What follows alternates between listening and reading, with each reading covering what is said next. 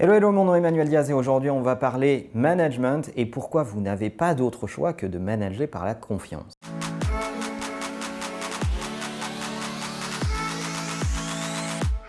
Alors oui, je sais, la question de la confiance est un sujet qui est à la fois très à la mode et en même temps très galvaudé. On est dans un monde qui va de plus en plus vite, on rencontre de plus en plus de gens, très vite et très simplement.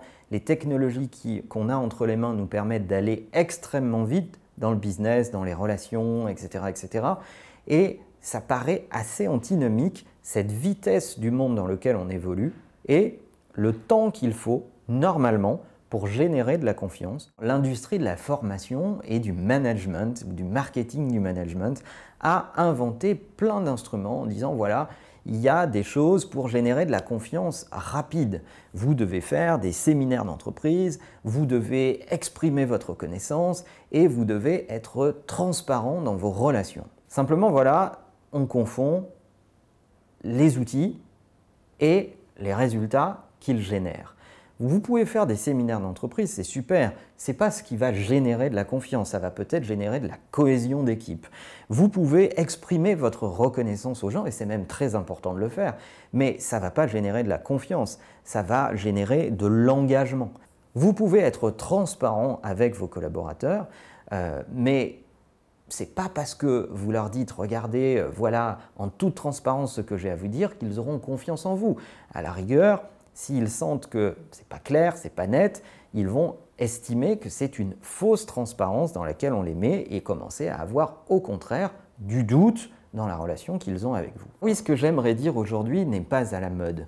Ce que j'aimerais dire, c'est que la confiance, ça prend du temps. Ça se gagne par gouttes et ça se perd par litres. C'est vrai que le paradoxe du manager aujourd'hui, c'est qu'il est dans une industrie, dans une économie qui va extrêmement vite, euh, et qui lui demande d'être très réactif et qui lui pose beaucoup de challenges, mais en même temps, de l'autre côté, il reste un humain qui gère d'autres humains et il a besoin de temps pour générer ce cercle de confiance. Alors il faut se dire la vérité et il faut essayer de mettre en œuvre quelques pratiques. Et il y a quelques penseurs autour de la question de la confiance qui ont résumé quelques points qui permettent de fabriquer on va dire, une atmosphère, des conditions de la création de la confiance, et je voulais en résumer quelques-uns ici. Le premier qui est souvent cité dans l'ensemble des études, c'est de se montrer humain. Soyez un manager humain qui partage ses doutes, qui euh, à certains moments va ne pas avoir peur de dire qu'il ne sait pas, mais qui va essayer de construire ce qui lui semble être la meilleure réponse en tenant compte des avis de son équipe. Bref, montrez vos failles, parce que cette euh, faiblesse, cet euh, élément d'humanité qui nous constitue par nos doutes va fabriquer de la confiance vis-à-vis de vos équipes qui ne veulent pas être dirigées par des robots. Le deuxième élément, c'est prenez le temps de faire de la pédagogie. Vos équipes ont besoin de comprendre pourquoi vous leur demandez quelque chose. Et c'est comme ça qu'elles vont jauger le degré de confiance qu'elles vont avoir en vous.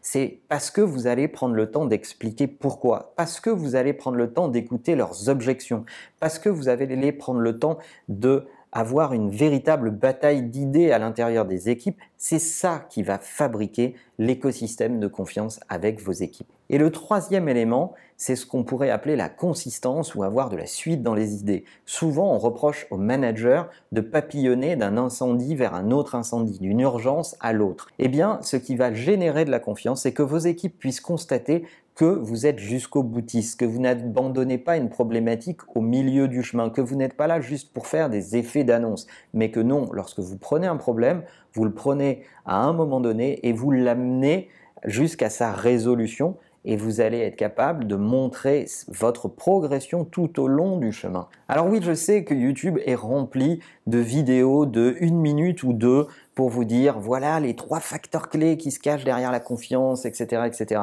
Je ne vous fais pas cette promesse du tout parce que ça n'est pas celle que j'ai expérimentée en tant qu'entrepreneur. Non, la réalité c'est que ça prend du temps. La réalité c'est que c'est difficile. La réalité c'est que il faut prendre le temps, s'exposer, euh, accepter de se tromper, le montrer aux autres. C'est tous ces éléments là qui vont vous fabriquer une confiance durable avec vos équipes et c'est en tout cas ce que j'ai pu expérimenter à travers ces 20 dernières années sur ce qui au début était une très petite entreprise et aujourd'hui est devenu Imakina un peu plus de 1000 personnes euh, dans le monde. Et je n'ai pas trouvé d'autres solutions. Alors maintenant, si vous en avez, je serais curieux de les découvrir. Si vous avez des astuces sur la façon de générer de la confiance dans vos équipes, n'hésitez pas à laisser un commentaire. N'oubliez pas que l'ensemble des épisodes de cette chaîne sont disponibles en podcast sur iTunes et qu'en attendant, la meilleure façon de marcher, c'est de vous abonner. À bientôt.